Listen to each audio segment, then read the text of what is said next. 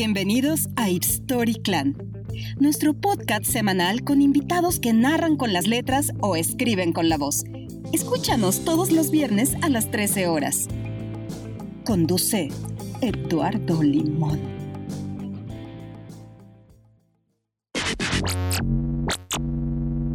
Muy buen día, tarde, noche, queridísimos Ipstories. Nos encanta recibirlos en el Ipstory Clan primer capítulo de esto que estaremos emitiendo todos los fines de semana o al final de cada semana para poder conversar con ustedes acerca de la experiencia Ip Story y llevar hasta sus oídos, además de grandiosas historias, la presencia tanto de los autores como los actores que están construyendo este medio para disfrute de todos ustedes, porque, ah, como dice mi querido Juan Villoro, la maravilla de acercarse a la literatura no tiene que ver con el crecimiento, la educación, ni, en el, ni el enaltecimiento sino con el placer, con la diversión, con lo lúdico y con lo creativo. Para iniciar con este primer capítulo, primero que nada, disculpen, pero así tiene que ser. Me presento, yo soy Eduardo Limón, como personaje de Los Simpson. Me gusta aquí mencionar, me recordarán por haber conducido en Canal 22 Triángulo de Letras. Actualmente estoy en Ibero Radio todos los miércoles en Inspiria. Colaboro en TV UNAM, mi columna en Animal Político, igualmente todos los viernes, Tránsito Lento. Y el gusto de colaborar en Ipstory. Además, soy miembro del equipo de comunicación del Fondo de Cultura Económica. Ahí andamos también colaborando y aquí les digo en Ipstory, llevando hasta ustedes, ay, este que es nuestro primer episodio del Ipstory Clan. Y ahora sí, me da mucho gusto abrir la mesa de este primer capítulo recibiendo como es ahora en esta coyuntura pandémica, de manera virtual, a Tatiana Goransky. Tatiana, muchísimas gracias por estar con nosotros. Muy buena tarde, día, noche. ¿Cómo estás, Tatiana? Muy bien, muchísimas gracias por invitarme. Qué honor. No sabía que era el primer episodio. Sí, y me gusta que tú eres nuestra madrina. Y es buenísimo que tú seas nuestra madrina porque cuando estamos hablando con alguien que tiene entre sus perfiles o sus registros no solo el literario, sino también el musical, el cultural y el vivencial, pues como que se enriquece mucho, ¿no? Ah, muchísimas gracias. Me hubiera gustado comprar un champagne y pegarle al piano para darle un poco de marcha. Hubiera sido maravilloso además porque aquí como entre otras cosas lo que nos gusta muchísimo es la experimentación sonora. Qué bárbaro, hubiera sido gran momento no escuchar así el champañazo sobre tu piano. Pero bueno, ya encontraremos alguna gaseosa, gaseosa en, botella de vidrio para, para hacer algún sonido especial. Exacto. Tatiana firma el cuento I Put a Spell on You, eh, basado en una canción tremenda, emblemática de Jay Hawkins, este estadounidense que murió en Francia, luego de una carrera tremenda en la que construyó un personaje, pues honestamente muy intenso y tenebroso a la vez, que de alguna forma puebla el cuento, el relato del que ahora vamos a platicar. Entonces, bueno, pues nuevamente bienvenida y muchas gracias por estar hoy con nosotros en el Story Clan, Tatiana. Un placer.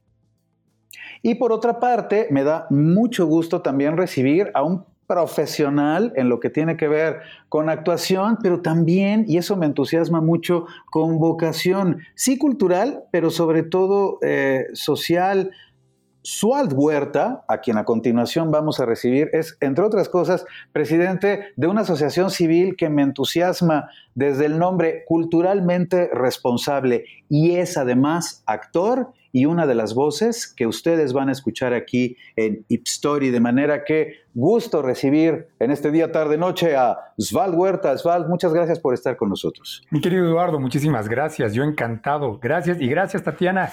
Encantado de escucharte y conocerte. Lo mismo. Y qué padre presentación, mi querido Eduardo. Y sí, afortunadamente, y, sí llevamos un rato trabajando no solamente en la parte de la actuación, también en la dirección, eh, tanto de teatro como de cine, haciendo conciertos, eventos. Y para nosotros la cultura es lo más importante, por eso participar desde el inicio, eh, siendo parte de Ip Story, para nosotros es importantísimo porque no solamente difundimos y hacemos, eh, acercamos a la lectura, sino ahora también a través, y nosotros decimos, a leer con los oídos. Entonces esto es maravilloso. Sí, y bien, además esto que estábamos ya señalando, que señalaba yo con respecto a tu, eh, vamos, la manera en la que estás. Exactamente, la vocación social, que me parece que es una parte importantísima y en la que abundaremos en unos minutos más. Claro, Muchas gracias entonces, mi querido Osvaldo. Encantado, Eduardo, encantado, Tatiana. Platiquemos.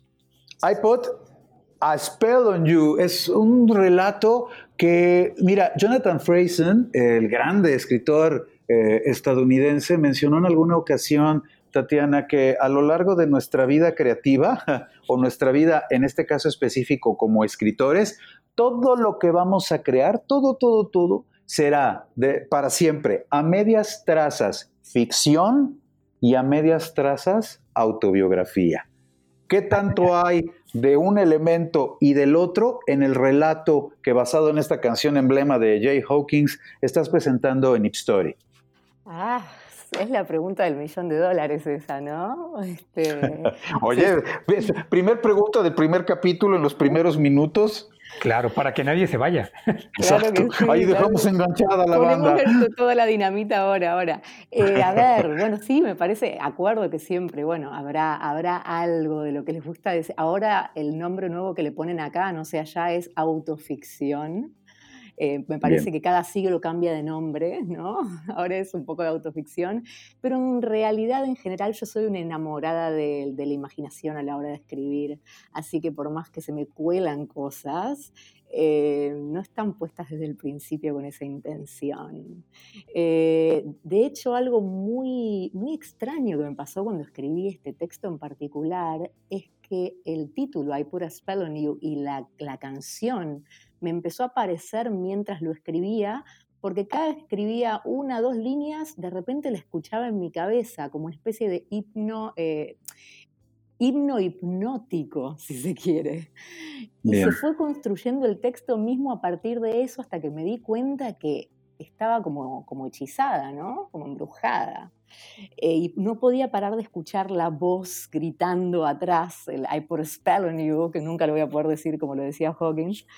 Em, así que no sé, puede ser que esta vez haya un poquito más de mí de lo que me hubiera gustado, no lo sé, tal vez en esa, en esa relación. Este, este, madre e hija, no lo sé, no lo sé. Una relación madre-hija que se va desbrozando a lo largo del relato, mostrándonos lo que para mí como lector, y no vamos a spoilear demasiado eh, el cuento, implica un tipo de relación como hasta tenebrosa, como compleja. Siempre detrás del texto, por supuesto, en fin, al frente tenemos al autor, ¿no? Expresando lo que quiere relatarnos en un registro o en un plano que no se cumple del todo si no hay del otro lado un lector que asuma ¿no? la expresión por parte del autor en forma de un viaje personalísimo. Y en ese sentido, yo quiero preguntarles, Val, que también ya tuvo oportunidad de explorar el relato, qué fue su experiencia. Y ahora vamos a platicar en el sentido de lo que es para ambos la experiencia en, en Story. Pero vamos, tú en tanto actor, Val, ¿qué puedes decirnos acerca de este relato que en principio yo he autodefinido como, como macabro o tenebroso, o complejo. ¿Qué piensas tú, Sval?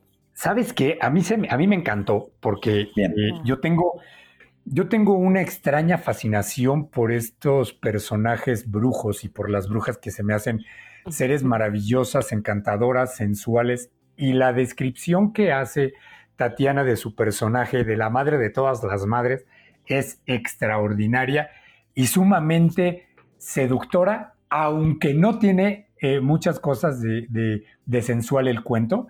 Yo la dibujé y dibujé los encuentros con una energía maravillosa. Entonces, yo sí echo a volar la imaginación y este tipo de historias donde mezclamos esta, esta ficción con la realidad y este no saber si lo que estoy leyendo es una, un aspecto vivencial, si lo que estoy viviendo es un aspecto literario, ¿sabes? Ese, ese juego, esa dicotomía es bien interesante. Y a mí me encantó esa forma, me encantó la naturalidad del cuento, de, de, que es de muy fácil lectura y que en ocasiones era como de, a ver, eh, fue como tan rico, fue como tan, ya acabé, lo tengo que volver a leer, ¿no? hay cosas que no le, hay cosas que tengo que, repasar y me anima eh, efectivamente a buscar la, la, melodía, me, me, me anima a buscar las diferentes versiones, me invita a un montón de cosas. Yo creo que es un texto completo y felicidades, Tatiana. Ah, pero muchas gracias, muchas gracias. La verdad es que la experiencia de escribirlo en este caso fue especial. A veces uno escribe, ¿no? Y, termina de escribir y tal vez hay, eh, con, con los años de experiencia, de oficio, uno, digamos que no queda como al principio, ¿no? No queda nunca igual uno cuando escribe, pero queda más o menos parecido, ¿no? Estamos acostumbrados, trabajamos de esto. Bien, de alguna forma, claro, tienes el registro, ¿no? De lo que quieres expresar. Pero esa es la parte entusiasmante, ¿no, te tiene De lo artístico, que nunca sabes cómo va a quedar hasta que no está hecho. Y que cada tanto pasa eso, ¿no? Que de repente uno hace como una especie de, de explosión al mismo tiempo que el texto y cuando lo terminás de leer, lo volvés a leer y y te sorprendes, ¿no? Y siempre poder encontrar el lugar de la sorpresa y el lugar de lo lúdico desde la escritura, para mí es, bueno, lo, más rescatable de todo, ¿no? Para mí, si, si, si, no, si, no, existe lo lúdico, si no es interesante para uno mismo, eh, no vale la pena, ¿no? O sea, ¿cómo va a ser interesante para el, para el otro, ¿no? Para el lector. Bien, bien. Momento prudente para recomendar a todos quienes nos escuchan que a través de Story eh, se bajen, lean I Put a Spell on You. Eh, Jay Hawkins, llamado originalmente C. Hawkins, es un hombre que fue creando desde su nacimiento allá en, en, Ohio en 1929 un personaje que de ser como una especie de blusero, quiero decirlo de esta manera, inofensivo, poco a poco fue agarrando, como decimos acá en México, Tatiana, onda para transformarse en un personaje monstruoso, divino, potente en el escenario. Él quiso ser cantante de ópera al inicio de su carrera, eh, se truncó esa parte, pero fue agarrando personalidad en lo que tenía que ver sobre todo con la interpretación del blues en general, del saxofón en particular, ¿no? que durante su participación en la Segunda Guerra Mundial, donde cayó preso, se convirtió en, en uno de sus talentos, ¿no? que fue perfilando, pero que con los años ya después, mucho después de la guerra, ya ha convertido en un artista relevante, lo instauró como, ¿qué decir? Una especie de Little Richard, pero en la parte intensísima, ¿no? O sea, un fundador en ese sentido, pero de un género que era solo eh, eh, eh, interpretado por él o solo representado por él. Se trata de un grande personaje. ¿Cómo es, Tatiana, que tú traías a esta figura y esta canción en particular, que es la que titula Tu relato en mente, a la hora de comenzarlo a escribir? Ahora sí que, ¿cómo fue que se te filtró Jay Hawkins? Bueno, eso que les iba contando antes, ¿no? En realidad empecé sin título y sin, sin eh, la, la, banda de sonido de fondo y mientras estaba escribiendo escuchaba esos gritos, ¿no? Esos gritos, esos gritos tan espectaculares, pero lo, acá viene la parte muy extraña de la historia. Cuando terminé de escribirlo y lo releí, lo que sonaba en mi cabeza no era la versión de Hawkins, sino la versión de Nina Simone. Bien. Y fue como, y si conocen las dos versiones, después también está la, de, la de los animals y tal, pero si conocen las dos versiones, la diferencia es un abismo. Claro, es que sabes, sí, me pongo a pensar porque Nina Simón es completa, es el contraste por completo, ¿no? Ante la agresividad y la pasión de Hawkins, Nina Simón es como una transparencia y no sé cómo decirlo. Una sensualidad, ¿no? Porque el otro es estridente y la otra es sensual. Nina Simón siempre se caracterizó por esa, por esa sensualidad al momento de interpretar. Bien, y en este sentido, ajá, Tatiana, continúa por favor. Y esta cosa, esta sensación de que entonces fue escrito a los gritos y releído eh, con dulzura. ¿No? Esta fue la sensación. Escrito a los gritos y releído con dulzura. Entonces, esta es la misma sensación que tengo ahora cuando lo leo. Nada más que ahora se me cruzan los dos registros y bueno, es como, como en la construcción de una metáfora, casi se cruzan dos cosas que parecía que no daban juntas y de repente entre Hawkins y Simón pasa esto, ¿no? Em, y me parece que tiene que ver, tiene que ver además con, con de qué va de qué va el texto, ¿no? Sí, por eh, que, bueno, no sé cuánto puedo contar o no puedo contar, o si puedo leer el primer párrafo o algo para que... Pero va, va de una multiplicidad de voces que en realidad están silenciadas, porque la única persona que habla es, en este caso, la hija mayor, de la madre de todas, ¿no? Eh, ella narra por todas. Entonces está eso, ¿no? Está una única voz contando un montón de gritos callados. Oye, pues creo que aquí estará buenísimo, Tatiana, antes de que le pregunte ya específicamente algo de lo que tiene que ver con su oficio como actor Asvald, creo que acá estará bien bueno, pues sí, claro, que nos compartas, ¿por qué no? Claro. El primer párrafo, este párrafo que concluye justo con la frase que ya señalabas, Tatiana, mamá era la mamá de todas. Vamos, por favor, a escuchar a Tatiana con el primer párrafito del relato que reiteramos, ya pueden ustedes disfrutar en Ip Story. I put a spell on you. De manera que aquí va la autora Tatiana Goransky compartiéndonos este primer párrafo de su relato. No había nada que no mereciera y era poco lo que podíamos reclamarle y, sin embargo, hubo muchas veces que quise meterle en la hoguera y quemarla por bruja. Esa manera que tenía de deshacerse en medios piropos cuando le estabas escuchando y después, de forma sutil, tocarte la oreja con una presión inaudita, casi como pretendiendo controlar un animal. También estaban esas miradas, esas miradas que podían decirte que sí, que no, miradas que te clavaban al piso y te dejaban en trance. Iba y volvía de una casa a otra, aunque eso lo supimos cuando ya éramos grandes, cuando algunas teníamos familia propia y pasábamos la vida haciendo malabares para lograr lo que ella resolvía sin arrugas. Mamá era la mamá de todas. y de ahí para adelante es el, relato que ha firmado Tatiana para Story. Sual, tú eres uno de los actores que va a estar prestando su talento, su voz, para interpretar eh, muchos de los relatos que nuestros lectores eh, van a disfrutar acá en Story. ¿Cómo es el viaje? Porque entiendo que como lector, ¿no? Uno tiene un registro. Cuando estás leyendo cualquier cosa, pues hay una, sí, justo, una especie de viaje que tiene que ver con uno lector ubicado en cualquier lugar de su casa o transportándose o en cualquier lugar, leyendo y disfrutando de alguna manera. Pero cuando el texto llega a ti en tanto profesional de la actuación, entiendo que el viaje es distinto. Cuéntanos un poco acerca de ello. Completamente, Eduardo, y claro, es, es un viaje y bien lo, bien lo comentas. Hay muchas maneras en las que el actor o el locutor se prepara para poder aplicar a una lectura, pero la interpretación yo creo que es importante, sobre todo porque nosotros necesitamos hacer de nosotros el cuento, necesitamos meternos a la historia.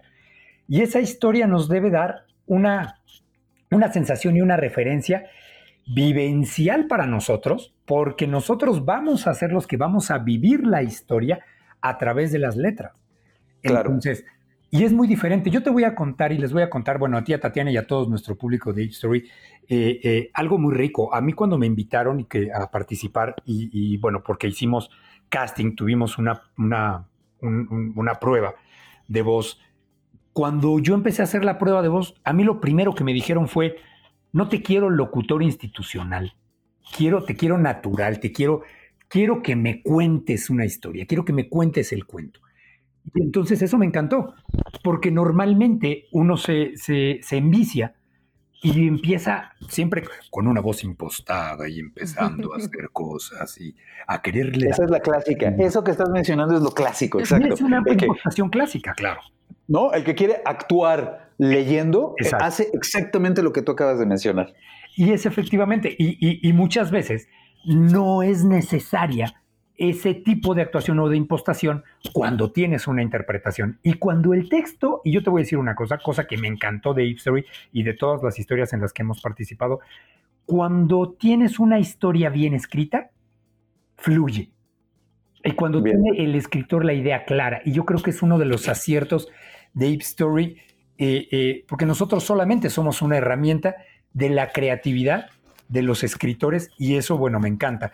Pero cuando el escritor y, y, Cape Story tiene esta genialidad de invitar y de convocar y de seleccionar los textos de grandes escritores como, como Tatiana, eh, nos volvemos nosotros un simple, una simple herramienta para que la gente lo viva y lo sienta como yo lo siento cuando lo leo, ¿sabes? Entonces, y eso es lo rico. Y a mí me encanta y me encantó desde el momento en el que empezamos a hacer las primeras pruebas, eh, porque nos vamos metiendo en los diferentes papeles. Nos mandan evidentemente los textos desde antes para que vayamos estudiándolos, los vayamos sintiendo y que el momento de la, de la grabación pueda ser muy rica y muy dinámica. Entonces, siempre nosotros podemos, que esa es otra de las maravillas de Ape Story, como locutores podemos o como actores podemos podemos ofrecer o podemos proponer y decir, oye, yo siento esto aquí, yo siento esto acá, ¿cómo ves si, eh, o esto lo estoy entendiendo de esta manera, me lo explicas, no me lo explicas, ¿sabes? Y siempre, y, es, y la verdad es que yo me siento muy contento y muy a gusto porque somos una familia. Y así lo siento. Eh, yo no sé qué tan disfuncional, ¿no? Como todas las familias. Como todas las familias, ¿no? Porque siempre nos están vendiendo la familia perfecta. ¿Quién sabe en qué planeta existe y en qué orden universal? Pero somos una familia. Entonces, y mira, qué tan disfuncional no seremos que somos escritores, actores, ¿no? Este, gente que nos gusta la literatura, artistas, llevando el arte y compartiendo a otros. Entonces, creo que es una maravillosa familia y una maravillosa experiencia. Qué bien, Sval, que mencionas justo eso ahora, porque bien, más allá del texto, querida Tatiana, yo quiero ahora explorar lo que tiene que ver con sus facetas extra, eh, en fin, extra lo que estamos comentando en este momento. Tatiana, tú además de ser escritora, o sea, punto, que ambos son figuras escénicas. Los dos saben lo que implica o implicaba en la normalidad esa que ya se quedó tan ah. lejos. ¿Se acuerdan el pasado? Cuando uno subía a un escenario y había gente frente a ti y no importaba si de repente agarrabas el vaso del de la primera mesa, ¿no? Y creabas algún chiste con él, le dabas un trago y lo regresabas. ¿Se acuerdan esas épocas? No, Pero bien. Hay que hacer mucha fuerza, pero me, acuerdo yo todavía a inicios del 2020, el mundo era así. Desde su creación hasta marzo del 2020, así fue la cosa. Pero ahora ha variado. Regresemos de alguna forma a lo que tiene que ver con este roce escénico que ambos tienen. Tatiana, tú, además de escritora, eres cantante y además de cantante de jazz, que es uno de los géneros, no quiero caer en el lugar común, más complejos, más, eh, sí, bueno, de los que entraña una mayor vivencia, no solo en lo que tiene que ver con la interpretación musical, sino también con el registro humano. ¿Qué es para ti Tatiana, cuéntanos un poquito también tu experiencia en tanto figura escénica, cantante de jazz. Eh, llegué al jazz, no sé si ahí tienen ese programa o si sigue existiendo siquiera el canal, pero llegué al jazz como en una especie de, de, capítulo de E True Hollywood Story, ¿no? Como la, típica, la típica, acompañé a mi amiga modelo eh, a que hiciera una ah, prueba y quedé yo, ¿no? Esas cosas, pero... O sea, tú fuiste con alguien a una audición y al final tú fuiste... Eh, más o menos, no, no, lo que pasó fue que, que, bueno, que yo ya en ese entonces vivía con, mi compañero, que es saxofonista, saxofonista de jazz y de otras cosas, ¿no?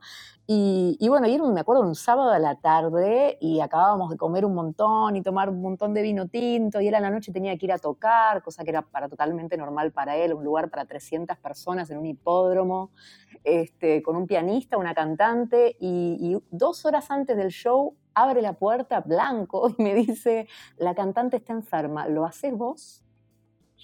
Mira como de película. De película. Como una película. De película. Nosotros lo único que hacíamos era, obviamente, nos sentábamos horas y horas. Él también toca el piano. Entonces, él tocaba el piano y yo cantaba. Yo siempre fui una fanática del jazz, fanática, fanática, desde muy, muy, muy chica. Iba a los Bueno, una de tus novelas de emblema, ¿Quién mató a la cantante de jazz? Claro, me conocen de novelas tales como ¿Quién mató a la cantante de jazz?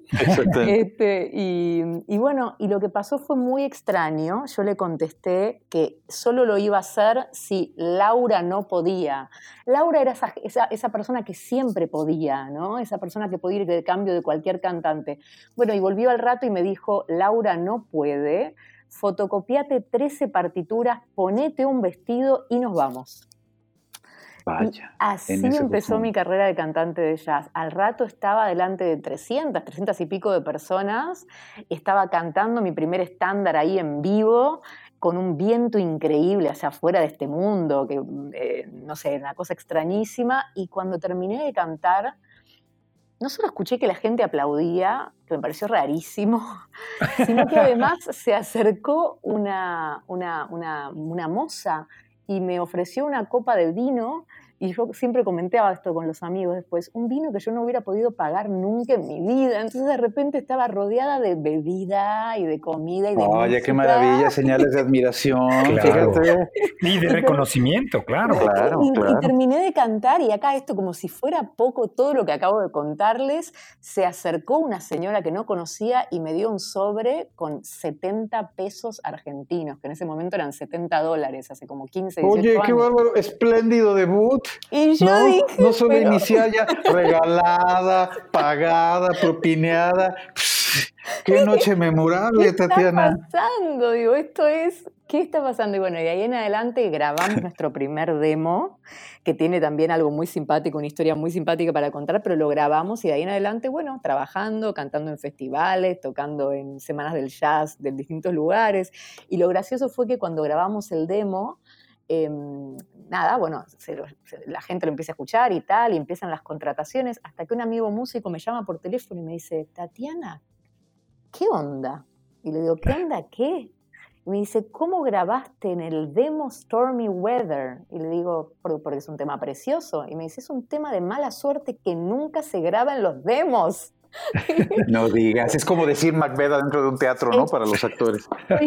Amarillo, amarillo, no sé. Bueno, esas cosas Sí, que no sí, se pueden decir. Y entonces fue como también, digo, a pesar de todo, mira todo, miren, todo lo que tuvo que pasar para que terminara cantando. Así que nada, agradecidísima la vida, ¿qué voy a decir?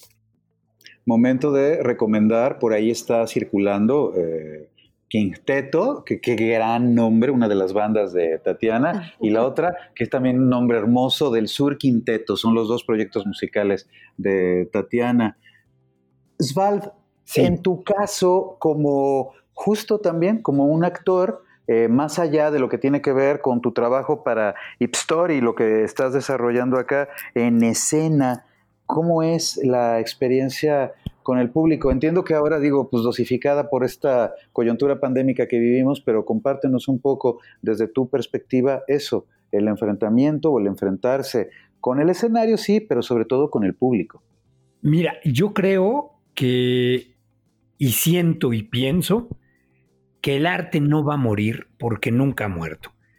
Entonces, vamos a encontrar alguna manera de poder volver y de volver a tocar los corazones de manera presencial, así como los cantantes, así como los, los, los actores, los bailarines, aquellos que tenemos un acercamiento con el público para poder desarrollar esa magia directa, lo, lo tendremos que hacer de alguna manera. El arte no puede, no puede, no puede sucumbir ante ninguna y no ha sucumbido nunca.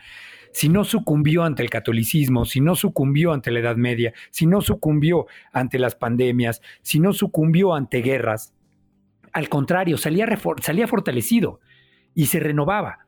Entonces, y esa era una reflexión que hacía hace poquito tiempo, que decíamos, es que si, si, si surge el movimiento renacentista después de la peor, eh, eh, eh, del peor oscurantismo que había, Sí, de una de las entonces- etapas más oscuras del ser humano, claro. y donde no había una, una, y donde había una prohibición expresa de manifestarte, resurge y sale con un, con una, con un desborde de creatividad y de hermosura.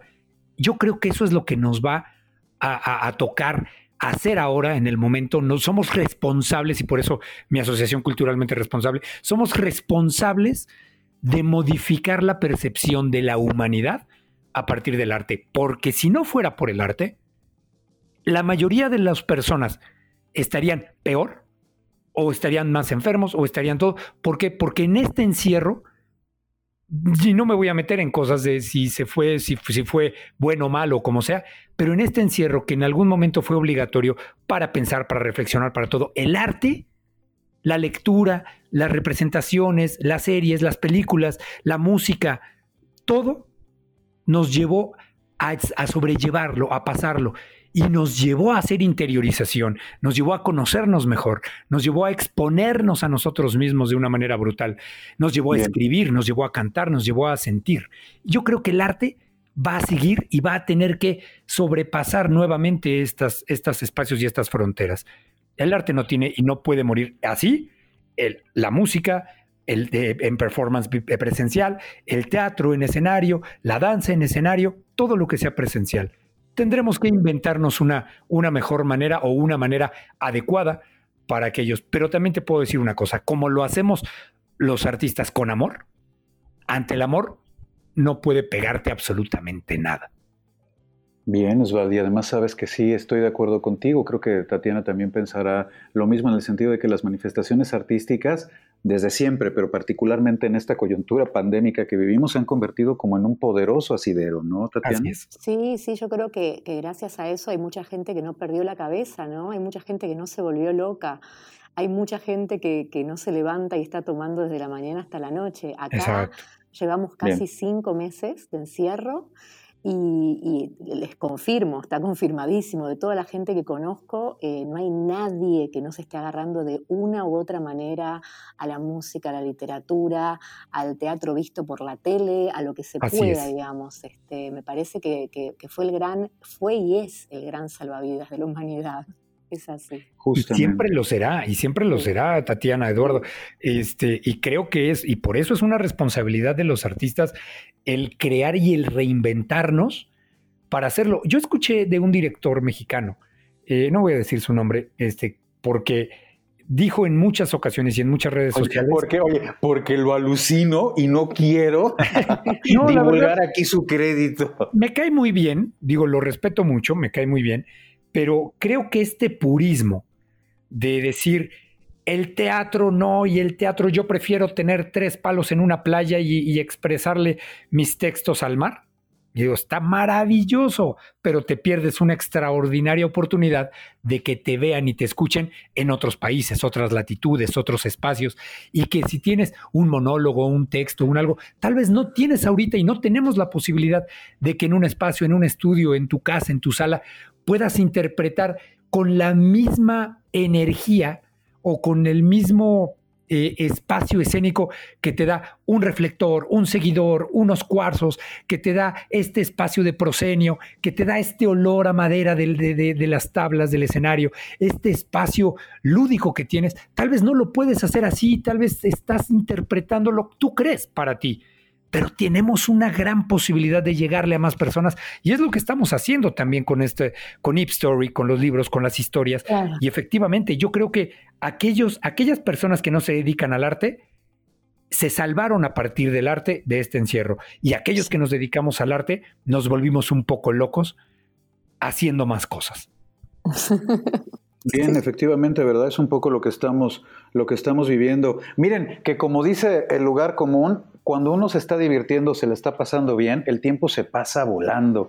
Nos quedan unos cuantos minutitos para ir cerrando nuestra conversación, pero Tatiana, me gustaría mucho que eh, nos platicaras en qué andas ahorita, qué es lo que estás haciendo justo en este momento, cuáles son tus proyectos y de qué va tu existencia en esta coyuntura pandémica. Bueno, no, eh, justo antes del, del encierro, eh, bueno, el año pasado, el año pasado estuve en México en la fil del Zócalo con quien mató a la cantante de jazz, efectivamente, como decían recién, eh, con esa novela. Y justo antes de, que empezara todo esto salió en España y en México, pero a pedido en la librería Gandhi, la, mi novela nueva que se llama Quisiera amarte menos, entonces, no solamente salió, eh, no solamente salió esta novela, sino que salió otra que salió en Argentina. Salí con dos novelas en el mismo año, en el 2020, el año más extrañísimo del mundo y no solo eso sí, el año que va a quedar grabado con fuego en la historia de todos los años no surgió la humanidad y el 2020 y el 2020 y no solo eso sino que salí con un mes de diferencia. Las novelas salieron con un mes de diferencia o sea que no puedo creer lo que está pasando.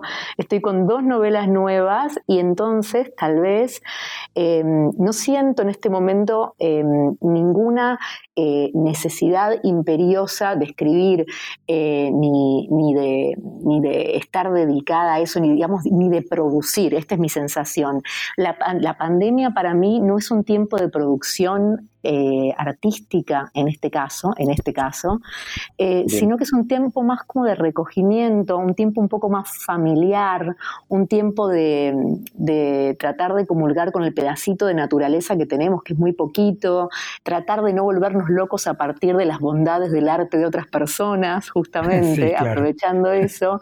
Y no tengo muchas ganas, por ejemplo, de escribir sobre el encierro o de cantar sobre el encierro.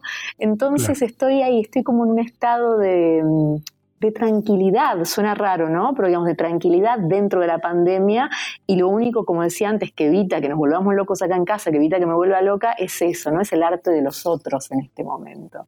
Y creo que va a pasar Fíjate, qué interesante lo que mencionas. No, no. Es muy interesante lo que nos mencionas que sí, yo veo que hay como, veo que hay mucha gente angustiada acerca mío porque no puede producir, por decirlo de alguna manera, eh, y yo no siento ni siquiera que no pueda, sino realmente no tengo ganas en este momento, me está pasando por otros lugares. Eh, por ejemplo, estoy, estoy trabajando con otra gente para poder ayudar a otros escritoras y escritores que están en una situación difícil, como una especie de, de unión de escritoras y escritores, eh, ¿no? Como una parte de gremiales se dice acá en Argentina. Estoy, eh, nada, cuidando de mi niña eh, con, mi, con mi compañero que está terminando la primaria, acá dentro de casa encerrada, haciendo sus clases. Estoy como llevando esa otra parte de la vida, ¿no? Con la que en general se marida hacer, hacer, escribir, hacer música, ¿no? Siempre van de la mano, pero estoy como más dedicada a eso. Y yo creo que va a tener que pasar, va a tener que pasar el encierro, va a tener que pasar la pandemia para que tenga ganas de volver a sentarme a escribir. Y como les contaba al principio, para mí, si no es, si no es lúdico, si la escritura no es lúdica, si no es divertido, si no, si no hay algo de investigación, algo que realmente me, me, resulte atractivo, Em, no, lo, no siento que la escritura es como una maldición, ¿no? Algo que tengo que hacer porque si no me muero. Em, no tiene que perder ese carácter de alegría para mí. Así que eso.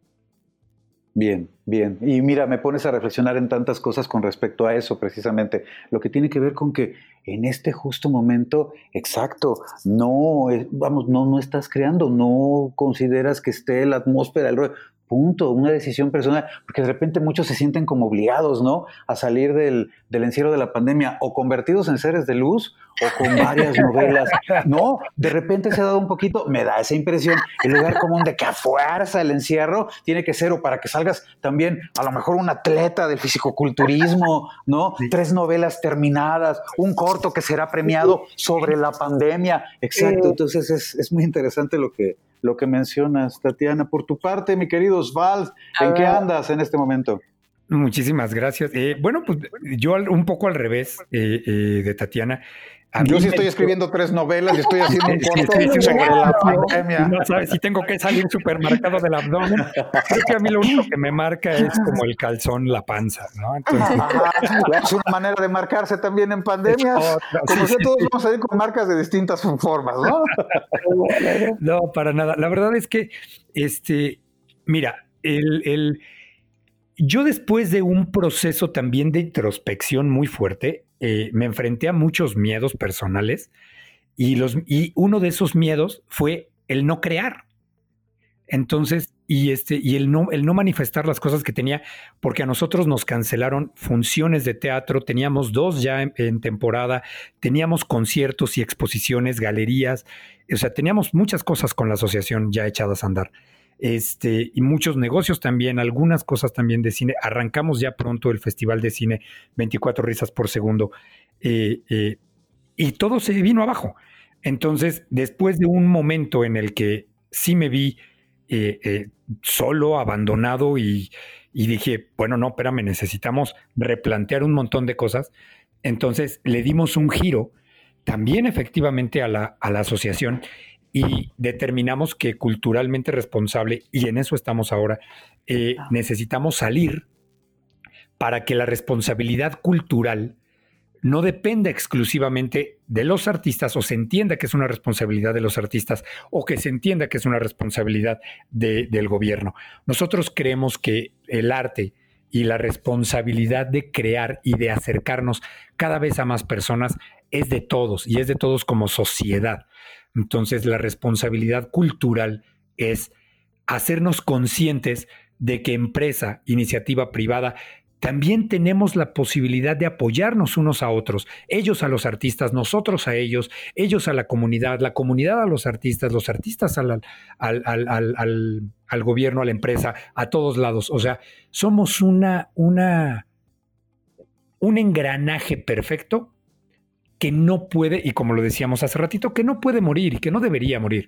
Entonces, que vamos a crear de una manera creativa las mejores condiciones para poder salir adelante y para poder tenerlo. ¿En qué estamos? Estamos ya lanzando, eh, eh, bueno, pues el Festival de Cine eh, online, estamos acercándonos a las, a las empresas para que podamos entregarle. Nosotros en México somos los únicos que podemos dar el distintivo de empresa culturalmente responsable. Invitamos a las empresas a que se puedan activar con nosotros para que obtengan ese distintivo y a través de ese distintivo nosotros podamos acercar y solucionar los problemas al interior de la empresa a través de, arte, de música, de pintura, de escultura, de literatura. Y que sean ellos hacedores y partícipes de lo que nosotros sentimos cuando le llegamos a la gente. Hacerlo para poder acercarnos y llevar más arte, más escritura, más pintura, más literatura, más cine, más teatro a la gente. No solamente, siempre piensa la gente, este, vamos a llevarlo a los lugares donde no lo conocen, a donde no ha ido. Claro, por supuesto, siempre hay productos y programas para llevar a, los lugares donde no tienen ese acercamiento, pero también nos ocupa los lugares para que tengan una mejor manera y una forma diferente de ver las cosas que se presentan o tener una oferta diferente. También, ¿por qué no? En eso estamos. Él es Huerta, presidente de la Asociación Civil Culturalmente Responsable, actor y, como ya lo estaba señalando, miembro de la grande, y no sabemos todavía si disfuncional, pero sí grandiosa familia de Ape Stories. Val, muchísimas gracias por estar aquí en el Ape Story Clan. No, te agradezco muchísimo y sobre todo, Tatiana, te agradezco mucho también esta oportunidad de que, de que podamos platicar y conocernos ahora, por lo menos por audio. ya tendremos oportunidad. Sí. Sí, Efectivamente, es momento también de agradecer muchísimo los minutos que nos prestó de su tiempo a Tatiana Goransky, escritora, cantante de jazz y bueno, a la autora que ustedes, de las dimensiones que ustedes acaban de escuchar. Tatiana, muchísimas gracias también por haber estado con nosotros. muchísimas gracias a ustedes, en serio. Fue realmente un momento de alegría dentro de este encierro y esta pandemia. Gracias. Gracias a ti, Tatiana, gracias a ti, Eduardo, y gracias a toda la familia de Deep Story.